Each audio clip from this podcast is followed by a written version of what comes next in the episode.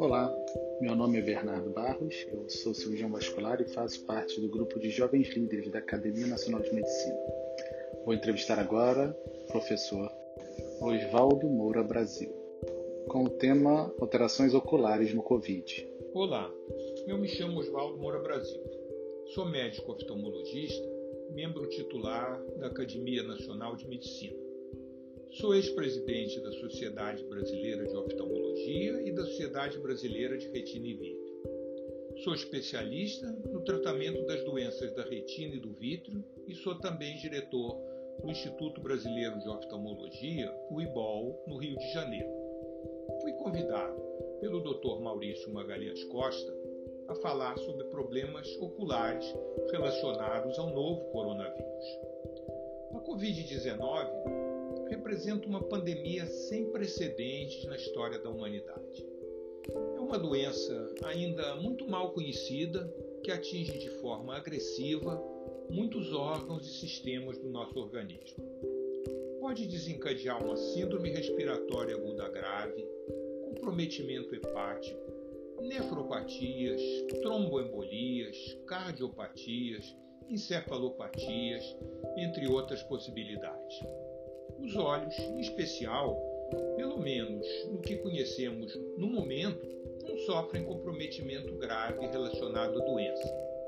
Entretanto, vários aspectos têm que ser considerados.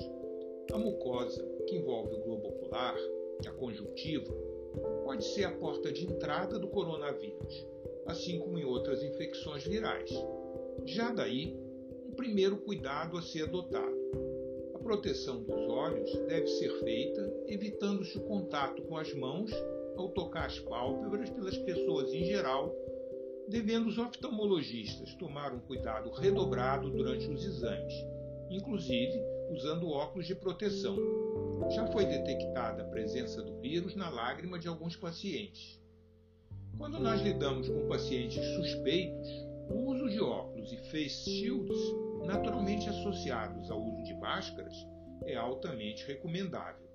O uso de máscaras descartáveis ou asepsia adequada das máscaras com possibilidade de reuso é fundamental. Na conjuntiva, os quadros inflamatórios são semelhantes a outras infecções virais e podem ser tratados de forma semelhante. Alguns sintomas oculares mal definidos têm ainda sido referidos. Alguns pacientes informam alterações da acomodação, com dificuldade de leitura, é, assim como dor orbitária, os movimentos oculares, provavelmente por miopatias inflamatórias.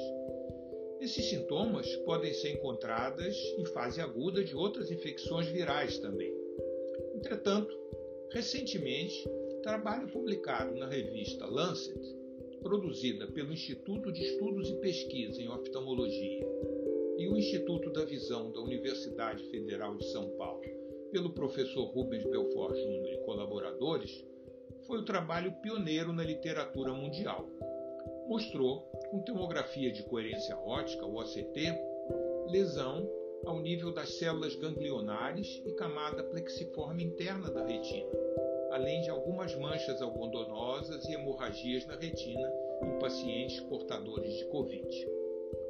O globo ocular, na realidade, é uma extensão do cérebro e as lesões na retina podem sugerir a presença de lesões similares no sistema nervoso central.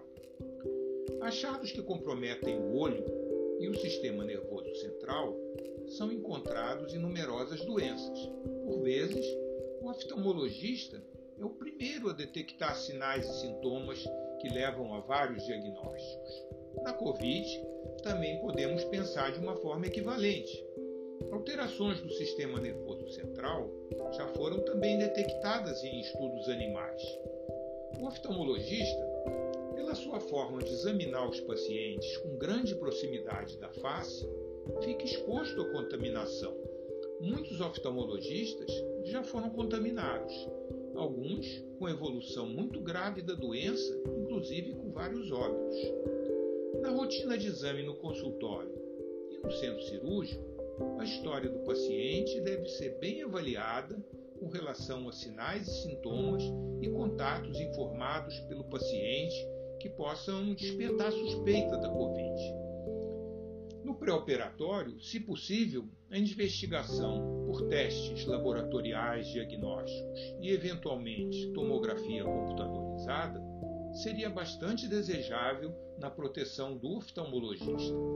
Nesse momento difícil, as consultas e cirurgias seletivas, especialmente em pacientes em grupo de risco, devem ser evitadas. Nós temos ainda muito a aprender em relação a essa grave doença, altamente contagiosa e com índices elevados de mortalidade, especialmente em grupos de risco definidos pela idade e por comorbidades. No momento, o que podemos fazer são cuidados de isolamento, asepsia e aguardar soluções realmente eficientes. Essas certamente virão com o desenvolvimento de vacinas ou medicamentos profiláticos e também curativos que venham a ser desenvolvidos, comprovados sempre pela ciência e que resolvam essa catástrofe que assola a humanidade.